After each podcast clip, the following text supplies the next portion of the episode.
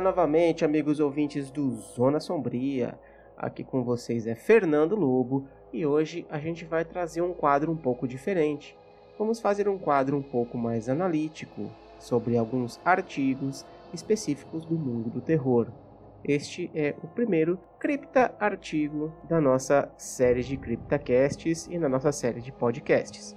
Neste primeiro cripta artigo, nós vamos falar sobre a evolução dos jogos de terror.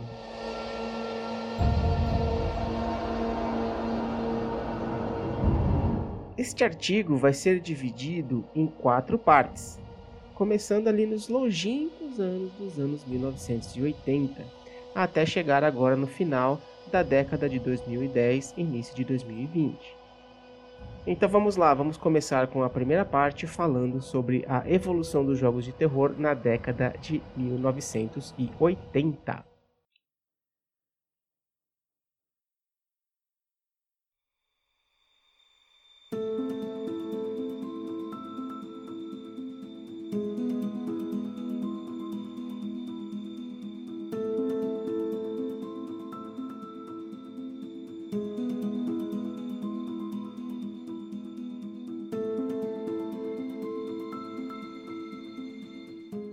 Fãs de jogos não podem reclamar, principalmente os de terror, já que os games estão sempre em evolução.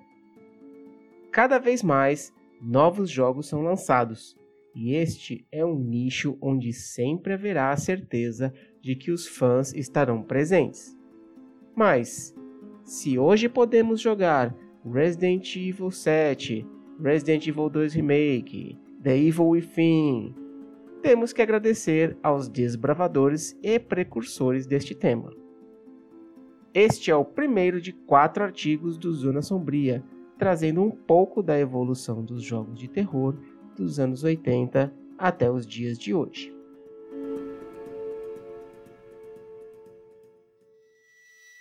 Na década de 1980, os jogos eletrônicos em si ainda eram uma novidade.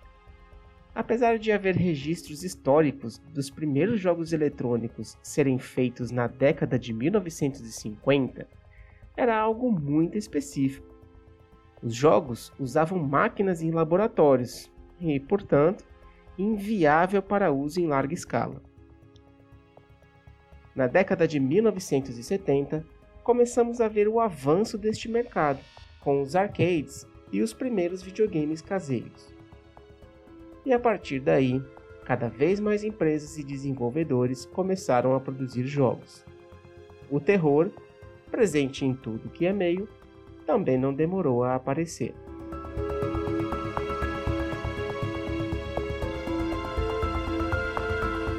Assim como os outros jogos da época, os jogos de terror eram bastante simples, com objetivos diretos e rápidos.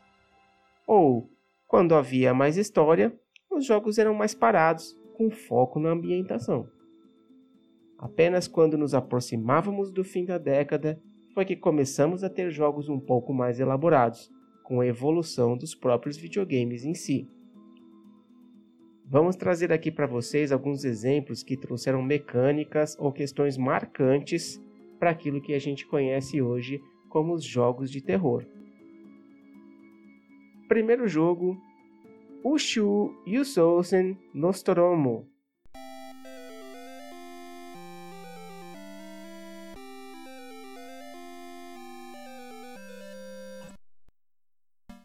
O Shu Yusousen Nostromo foi considerado um dos primeiros jogos de survival horror já feitos. Como o nome sugere, teve como inspiração o filme Alien, que havia sido lançado há poucos anos. A premissa de Nostromo é bem simples. Você deve, em cada fase, entrar nos oito compartimentos da nave tentando pegar os itens necessários. Os itens são apresentados aqui com os símbolos dos naipes de baralho: paus, ouros, copas e espadas. Enquanto isso, você deve escapar de um alienígena assassino que invadiu a nave. Apesar de ser um jogo bem simples, ele já trazia alguns traços de impotência do jogador, característicos nos jogos de sobrevivência. o alienígena não pode ser derrotado e você só consegue se proteger no canto da tela marcado em vermelho. Fora da proteção, o negócio é conseguir os itens e correr.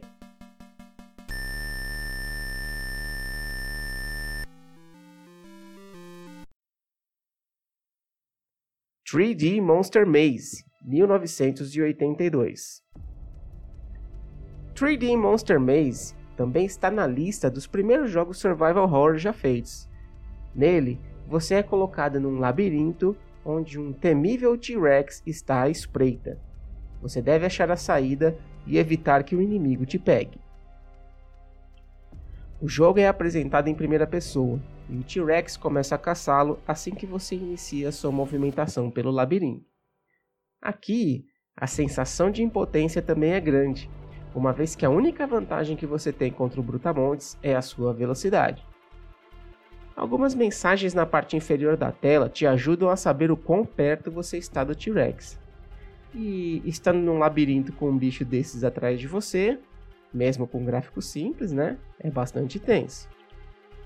No 3D Monster Maze, a decisão de colocar o jogo em visão de primeira pessoa foi o toque necessário para que o jogador possa se sentir tenso e impotente. O horror fica bem nítido quando o T-Rex está logo atrás de você e à sua frente um corredor sem saída.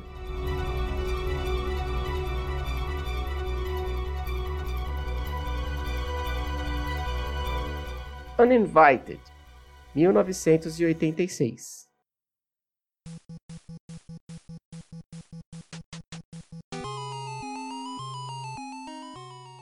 Uninvited já se aproxima do estilo que ainda temos no survival horror.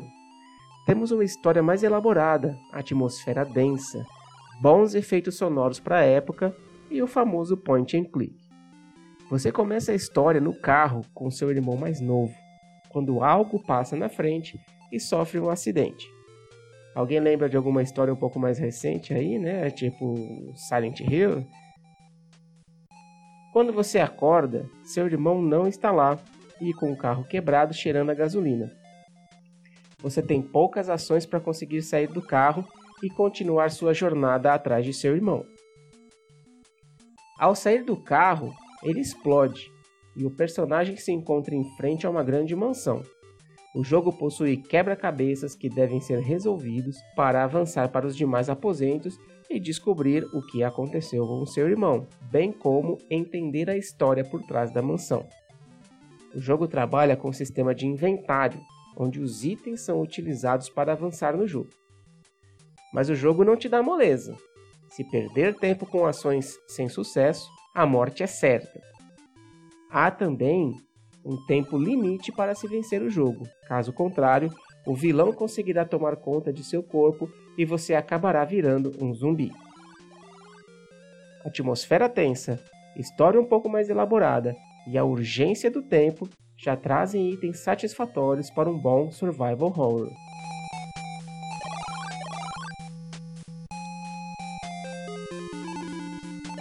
The Lurking Horror, 1987 The Lurking Horror é um daqueles jogos que não podemos chamar completamente de jogo, e sim de história interativa. A interface é totalmente textual e a interação com o jogo é por base de comandos digitados na tela. A história tem como base um estudante que precisa terminar seu TCC para a faculdade. Após enfrentar uma nevasca para chegar ao computador, ele descobre que seu documento está danificado. Porém, consegue a ajuda de um hacker e descobre que seu documento foi parcialmente reescrito pelo Departamento de Alquimia da universidade. Enquanto o jogador avança na tentativa de recuperar o seu TCC, eventos estranhos começam a acontecer, revelando um mal poderoso nas profundezas da universidade. Nesse estilo de jogo, a ambientação é o forte, uma vez que nós não temos sons e gráficos para auxiliar a narrativa. A interação, sendo escrita, também dificulta um pouco no avanço, principalmente para os que não conhecem o idioma inglês. Suas ações são descritas como turn on computer ou walk south para que o computador entenda suas ações. bem diferente do que estamos acostumados atualmente, onde uma linha mágica aparece no mapa ou no chão, nos guiando. Neste caso, qualquer avanço é gratificante. A história é inspirada no estilo de Lovecraft, e o texto bem escrito, junto com a necessidade de escrever suas próprias ações, conseguem trazer uma imersão bem interessante.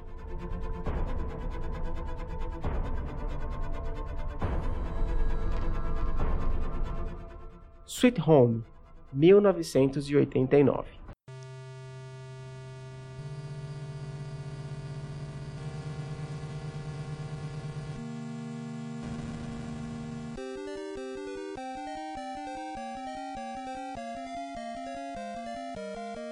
Não poderíamos falar de jogos de terror dos anos 80 sem falar em Sweet Home.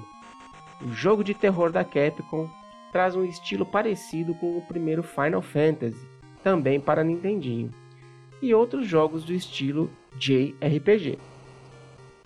O jogo conta a história de uma equipe de cinco integrantes que trabalham com documentários.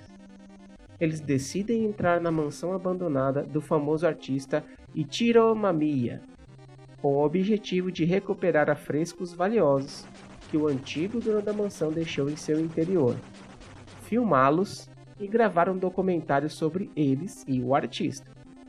Porém, ao entrarem, eles são trancados por um fantasma que ameaça matar a todos. Eles decidem então se separar em equipes menores e encontrar uma saída.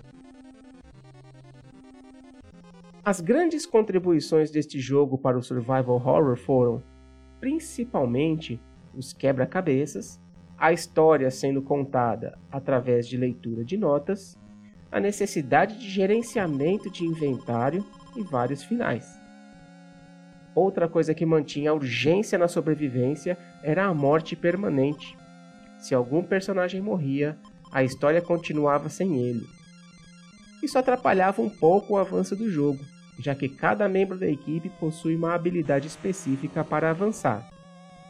Mas, apesar de impactar no final, dentro do jogo era possível conseguir itens que faziam as vezes das habilidades dos personagens que se foram.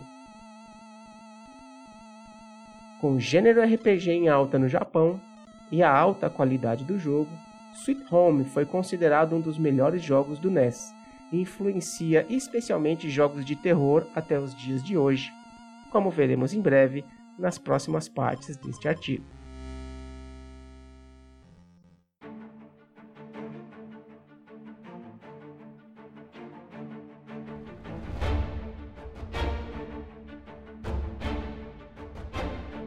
Claro que todos os jogos citados foram apenas alguns poucos da grande quantidade de lançamentos, estes foram listados aqui por terem dado algumas contribuições que ainda temos nos dias de hoje. Mesmo sem muito destaque para esse artigo, a gente presencia o lançamento de diversos jogos baseados em filmes, entre eles Alien, em 1982, O Massacre da Serra Elétrica, também em 1982, Halloween, em 1983, The Evil Dead, em 1984, e Sexta-feira 13, em 1985. Todos eles jogos baseados em filmes de terror bastante famosos.